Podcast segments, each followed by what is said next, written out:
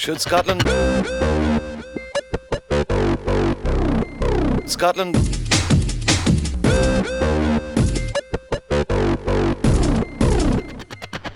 Should Scotland be.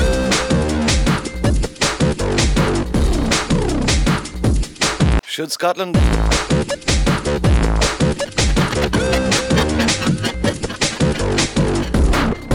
Should Scotland be an independent country?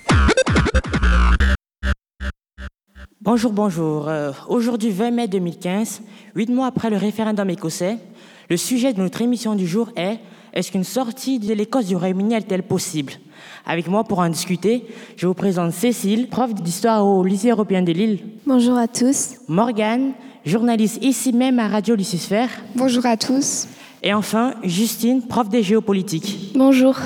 Nous allons essayer de comprendre avec vous, auditeurs, d'où vient cette idée d'indépendance et quels en sont les acteurs. Nous nous interrogerons aussi sur les conséquences d'une séparation entre l'Écosse et le Royaume-Uni. Et enfin, nous, allons voir si ce débat est toujours d'actualité, si cette envie séparatiste hante toujours les rues d'Écosse. Déjà, c'est quoi l'Écosse? 5 millions d'habitants sur les 64 que compte le Royaume-Uni Elle fait aussi partie des quatre grandes nations qui forment le Royaume-Uni. Il faut aussi savoir que la capitale est Édimbourg, même si la plus grande ville est Glasgow. Après cette brève introduction, il faut savoir que nous nous forgé une image des Écossais remplie de stéréotypes.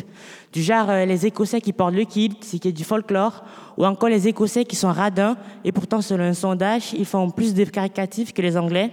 Et enfin Nessie, quoi. Bref, mais pour être plus sérieux, je me retourne vers notre prof d'histoire, Madame Cécile. Il y a une question que je meurs d'envie de vous poser. Dites-nous, d'où vient cette idée d'indépendance? Alors oui, Manik, depuis l'Antiquité, l'Écosse est envahie et attaquée. Certains épisodes de ces guerres d'indépendance sont restés gravés dans les esprits. Au Moyen Âge, William Wallace soulève l'Écosse du Sud et du Nord. Wallace régnera un temps sur l'Écosse, mais en 1305, il est condamné à mort pour haute trahison. Ah oui, cet épisode-là est relaté dans le film Braveheart. Oui, voilà. Durant la période moderne, en 1707, les parlements d'Écosse et d'Angleterre votent l'acte d'union. Ensemble, ils forment un parlement britannique qui siège à Londres. L'Écosse est alors dirigée depuis la capitale. Et durant la période contemporaine alors C'est le Scotland Act, voté en 1998 par le Parlement du Royaume-Uni, délimitant les fonctions et le rôle du Parlement écossais. Merci. Je parle à Madame Justine, qui est prof des géopolitiques. Alors dites-nous, quels étaient les acteurs au devant de la scène durant ce référendum? En effet, Manik, avec près de 85% de taux de participation au référendum de 2014, le moins que l'on puisse dire, c'est que l'enjeu a intéressé les Écossais, même si le non l'a emporté à 55,3%. Certains acteurs se sont eux aussi exprimés sur ce débat, comme l'acteur Sean Connery et l'écrivain J.K. Rowling. Ils ont tous les deux un avis complètement différent. Sean Connery milite pour l'indépendance de l'Écosse, car pour lui, si elle devenait indépendante, ça attirerait l'attention du monde entier et ça renouvellerait leur culture et leur politique. Alors que J.K. Rowling est contre cette séparation, car pour elle, l'Écosse serait affaiblie économiquement sans le Royaume-Uni. Cette dernière avait même fait don d'un million de livres pour la campagne des unionistes, soit 1,2 million d'euros. Waouh Au niveau des enjeux politiques, nous avions bien sûr Alex Salmon et David Cameron, qui étaient deux grands acteurs politiques et antagonistes de ce débat. D'un côté, Alex Salmon, Premier ministre écossais et chef du SNP. Alors il faut bien préciser à nos auditeurs que même si le SNP est un parti nationaliste, il ne faut surtout pas le classer dans les partis d'extrême droite car c'est un parti du centre-gauche et qui est très attaché au welfare state, l'État-providence, mais qui malheureusement se réduit de plus en plus au Royaume-Uni. Et oui, Manik, d'ailleurs, c'est dans la banlieue de Glasgow, où l'espérance de vie est faible et où le chômage fait des ravages, que les votes pour le SNP sont les plus forts. Vous avez raison. Il avait même promis qu'en cas de victoire du oui à l'indépendance, il s'engagerait vers une politique sociale plus généreuse. En face, nous avions David Cameron, Premier ministre britannique et conservateur, s'opposer à l'indépendance de l'Écosse et évoquer à de nombreuses reprises que le Royaume-Uni sans l'Écosse serait beaucoup moins fort économiquement. En effet, le pétrole extant en mer du Nord au large de l'Écosse représente une manne financière très importante. Et David Cameron qui a d'ailleurs remporté les dernières élections législatives du 10 mai dernier. Alors Justine, dites-nous, et la reine dans tout ça? La reine Elisabeth a aussi réagi et nous a montré son attachement à un Royaume-Uni comprenant l'Écosse. En effet, lors d'une visite en Écosse, cette dernière avait demandé à son mari, le prince Philippe, de porter le kilt pour l'occasion, et surtout, elle avait dit aux Écossais de bien réfléchir à leur avenir. Et là, elle sort un petit peu de ses réserves. Morgane, journaliste ici, vous avez travaillé sur quelques scénarios possibles si l'Écosse sortait du Royaume-Uni. Oui, effectivement, j'ai travaillé avec nos confrères du Monde. Plusieurs scénarios seraient possibles. Sur le plan économique, il y aurait une perte de 96% des ressources pétrolières en mer du Nord et une baisse du PIB de 9% manique. Niveau politique, il y aurait eu un virage à droite du Parlement de Westminster qui aurait perdu, qui aurait perdu 40 députés travaillistes. Et par rapport à la géographie et la population, ils auraient perdu un tiers de leur territoire, soit 5 millions d'habitants, ce qui représente quand même 8% de la population actuelle, et donc forcément une perte de puissance. Et Morgane, qui pour l'occasion a rencontré le journaliste permanent de Radio France à Bruxelles, Pierre Benazé, et l'eurodéputé Dominique Riquet.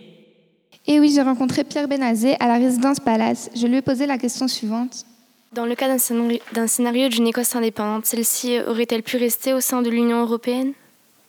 Si l'Écosse avait acquis son indépendance, ou si l'Écosse acquiert dans un prochain référendum hypothétique son indépendance, elle sortira automatiquement de l'Union européenne. Ça, c'est quelque chose de clair.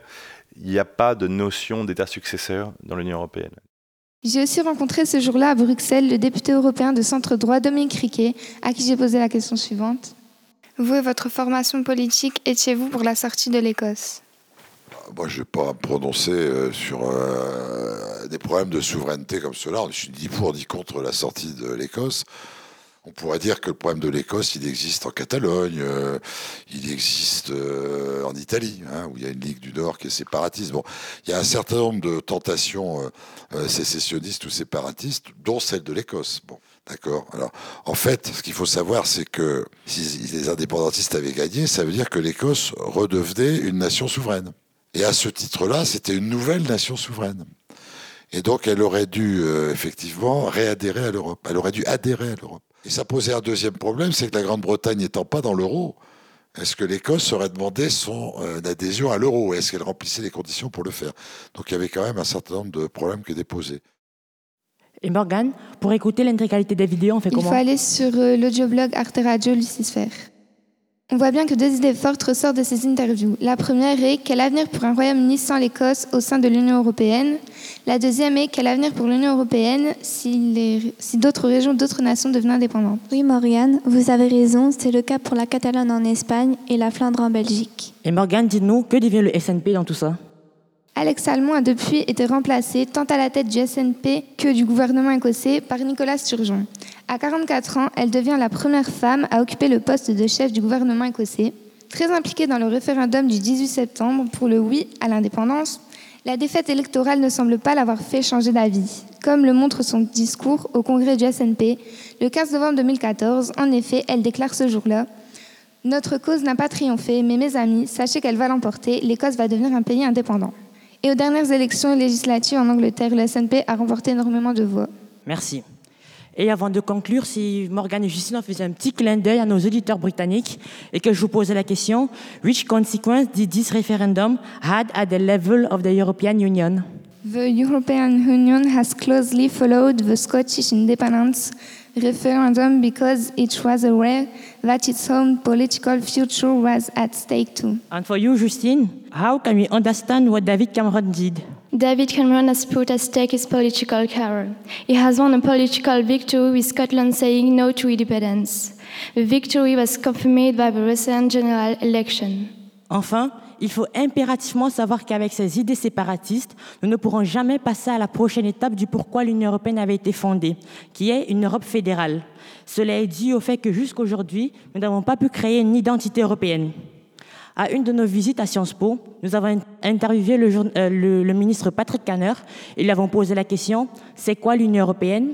Et lui nous a répondu l'Union européenne, c'est avant tout la paix. Cela est bien vrai, mais cette réponse ne suffit plus aujourd'hui car aucun de nous n'avons connu la guerre. Et donc, il nous faut de nouvelles raisons pour rester fidèles à notre chère Union européenne. Merci, mesdames.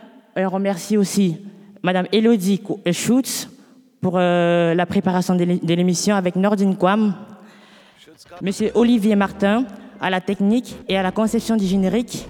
Merci aussi à Monsieur Pierre Bénazé de Radio France et l'eurodéputé euh, Dominique Riquet. Et enfin, merci à Madame Fèvre et Monsieur Sadawi. Pour réécouter l'émission, vous pouvez aller sur le site Arte Lucisphère. Should